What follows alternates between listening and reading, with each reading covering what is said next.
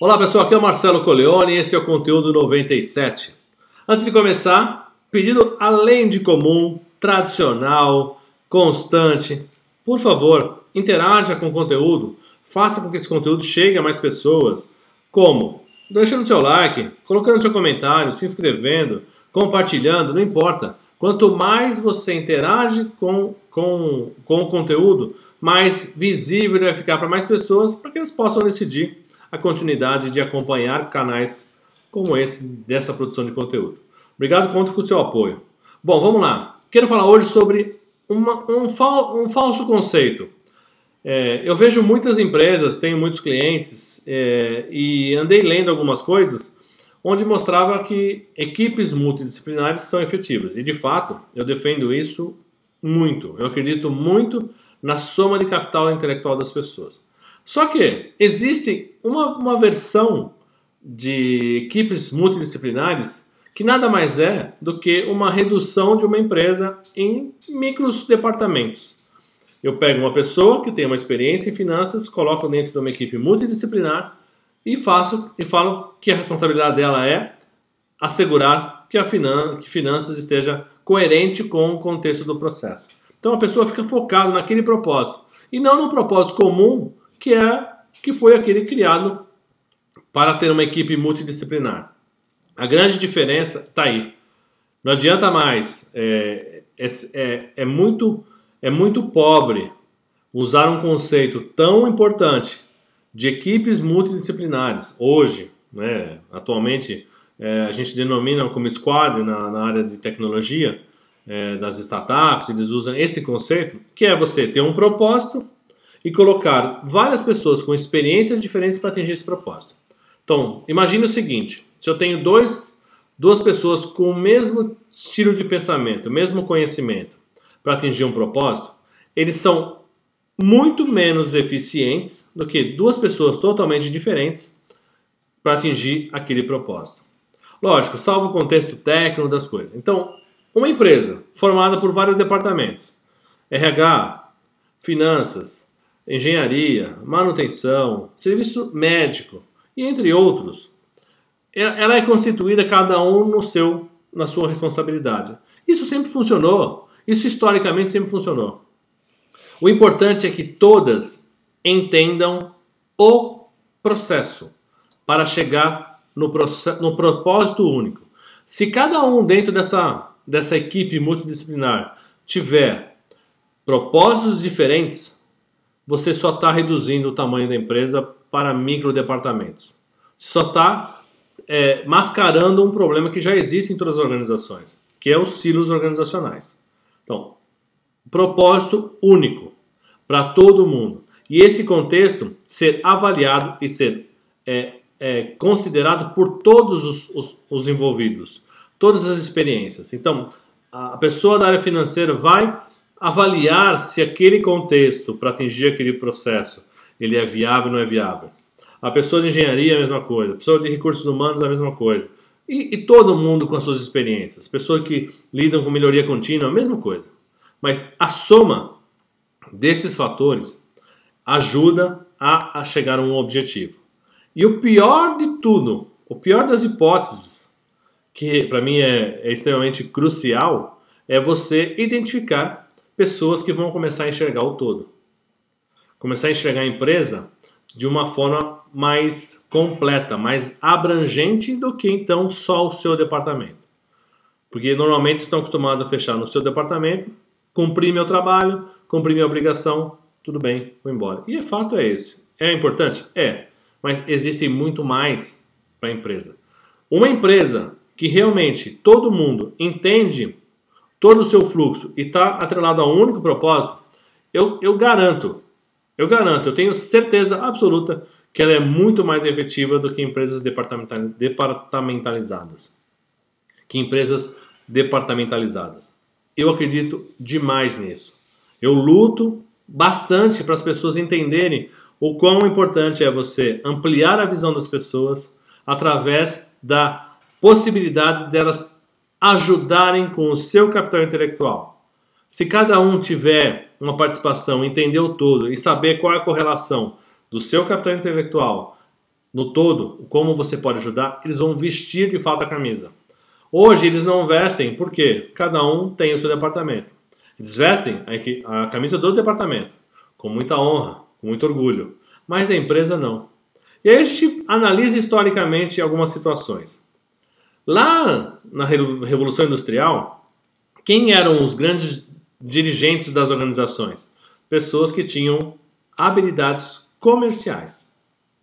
Não estava muito preocupado com produtividade, melhoria, com tecnologia. É vender, vender, vender, vender. Era outro cenário, funcionou muito bem.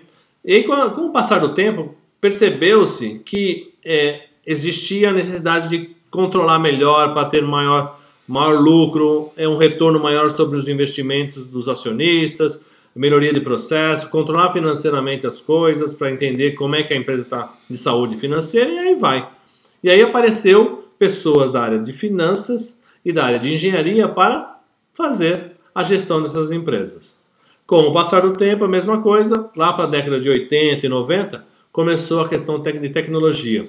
Então, para viabilizar a escala que até então não era necessária em, em, na Revolução Industrial, utilizar e, e, conseguir a escala do, da produção e dos serviços prestados pela empresa, começou a usar tecnologia. E aí começam a surgir dirigentes com experiência em tecnologia.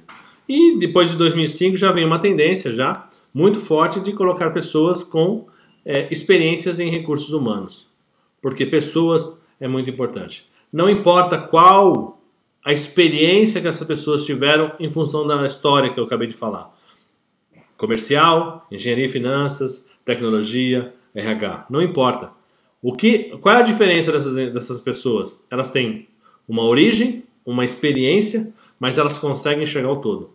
Ninguém chega ao topo, ninguém chega ao topo de uma organização sem saber o todo da empresa. Ele precisa saber o todo da empresa. Você que está criando seu negócio, tem essa empresa, você precisa saber o todo. Você precisa saber desde do, do da matéria-prima até o produto acabado, tudo que acontece nesse processo, como é, negociar e como vender, como atender bem o cliente, e aí um monte de coisa. Então, esse processo é amplo. As equipes multidisciplinares, quando usadas, elas começam a fomentar pessoas que têm essa visão. Muito mais fácil de vestir a camisa. Por isso que eu insisto, empresas autogeridas funcionam. Funcionam e funcionam muito bem. É que a gente ainda tem a, a ilusão que o poder de estar na, no topo da organização é meu e não quero tirar. Eu conquistei, e eu tenho que fazer. Mas quem perde com isso, além da empresa, você próprio. Porque quanto mais eu vou deixar de usar capitais intelectuais das outras pessoas, usar essa equipe multidisciplinar para me ajudar, mais eu fico focado exatamente naquilo que eu faço. E eu vivo, fico vivendo do espelho, do, retro, do retrovisor. E eu fico vivendo do espelho retrovisor, porque eu olho para o passado, ah, funciona daquele jeito, eu vou continuar fazendo. Então, eu não me desenvolvo. Então, equipes multidisciplinares. Desenvolve pessoas, faz a conexão das pessoas e tem um propósito único. Esses três elementos fundamentais para que a equipe perdure, a equipe dure e realmente faça a diferença nas empresas. Existem, é, se você já participou de uma empresa, enfrentou, enfrentou, se você já enfrentou uma crise numa empresa, você sabe que as equipes multidisciplinares são criadas para resolver um problema forte e resolvem. No momento de crise, se une todo mundo lá com o mesmo propósito, o propósito é claro, vamos resolver, resolveu, depois desfaz. Esse processo, ele é muito rico e nos ensina muito, só que não é usado como deveria no dia a dia. Eu não preciso perder meu poder, não preciso perder a hierarquia da minha empresa, não preciso mudar a minha empresa. Eu preciso ter o conceito que, puxa, Quanto mais pessoas envolvidas no processo, quanto mais pessoas entendendo o processo da minha empresa, melhor para a pessoa e para a empresa. Porque a empresa vai ganhar com isso, porque tem uma, uma, uma solução de problema muito mais abrangente, muito mais rica, e a pessoa fica mais qualificada para subir e assumir novas responsabilidades. Pense nisso. Não use equipes multidisciplinares como pequenos silos departamentalizados, como você já tem hoje, ou como já existe hoje em muitas empresas. Faça isso de maneira que conecte. O especialista, ele é importante? De fato, muito importante.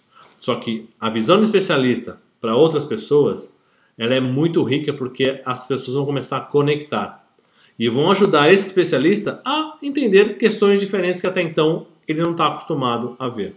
Todo mundo ganha com isso. Então use equipes multidisciplinares. O contexto disso, o conceito que está por trás disso, e não um modismo como algumas empresas usam, infelizmente. Entenda que isso é rico para você, gestor, para a equipe e para a empresa. Não tem, não, eu, eu, não tem falha nesse processo. Esse processo é muito rico. Ah, mas puxa, eu vou colocar quantas pessoas multidisciplinares? O objetivo é você entender que muitas pessoas, um número enorme de pessoas, fica difícil você fazer a gestão. Então quebre em equipes menores. Alguns estudos falam que 12 pessoas, até 12 pessoas, assumiu 13, divide em dois, algumas empresas fazem isso. Mas use esse contexto para entender que quanto, quanto mais pessoas envolvidas eu tenho para um objetivo, melhor. Quanto, quanto Entenda esse contexto que ó, o número de pessoas suficiente para me ajudar a resolver um problema não existe um número mágico. Existe você testar e avaliar na sua organização. Eu, eu, exemplos que eu já. Pesquisas que eu fiz e exemplos de empresas que eu andei estudando, 12 pessoas. 12 pessoas transformam, de 6 a 12 pessoas. Então, use isso para resolver problemas. Não adianta colocar 200 pessoas para resolverem um problema que vai ficar patinando muito e não sai do lugar. É importante você ter pessoas com experiências diferentes, na quantidade essencial para que a sua empresa comece, comece a engrenar e quebre em várias. Então, é um problema ou uma crise, uma, uma, uma necessidade, crie equipes multidisciplinares para isso. Puxa, eu preciso resolver reclamação de cliente que está acontecendo constantemente. Como é que eu vou pegar pessoas com esse propósito e vou resolver? Preciso criar ou é, é, entender quais são as, as tecnologias que vão acabar com o meu negócio. Coloque pessoas. E aí você começa a ver uma série de outras opções. Não existe é, essa necessidade isolada dos departamentos mais. Conecte os departamentos. Se puder, quebre. Tem muita empresa que é, faz todo mundo, deixa todo mundo num salão enorme, sem divisão nenhuma, só que internamente elas são extremamente divididas. Ó, essa área aqui é o, é o RH, essa área aqui é a área de controladoria, essa é a tesouraria. Fica muito, muito segregado e cada um controlando o seu quadrado. Essa falsa percepção de conexão com todo mundo, ela é só visível. Então, tô, todo mundo aqui no mesmo, no mesmo nível, para deixar todo mundo igual. Ó, todo mundo tem a mesma cadeira, todo mundo tem a mesma mesa, mas de fato, todo mundo está pensando no mesmo propósito, no mesmo objetivo? Essa é a grande dúvida que eu tenho. De fato, estão pensando no mesmo propósito, no mesmo objetivo, ou cada um está defendendo a sua bandeirinha? Cada um está olhando para o seu quadradinho, que é importante, mas eu preciso entender que existe um quadrado maior que faz a gestão do todo. Ok? Bom, esse é o conteúdo 97. Espero ter contribuído. De novo, me ajude. Colabore com o produtor de conteúdo, como eu, investindo seu tempo, interagindo, deixando seu like, seus comentários, é, compartilhando, se inscrevendo. Qualquer interação ela é muito bem-vinda. Agradeço muito e a gente se encontra no conteúdo 98. Grande abraço.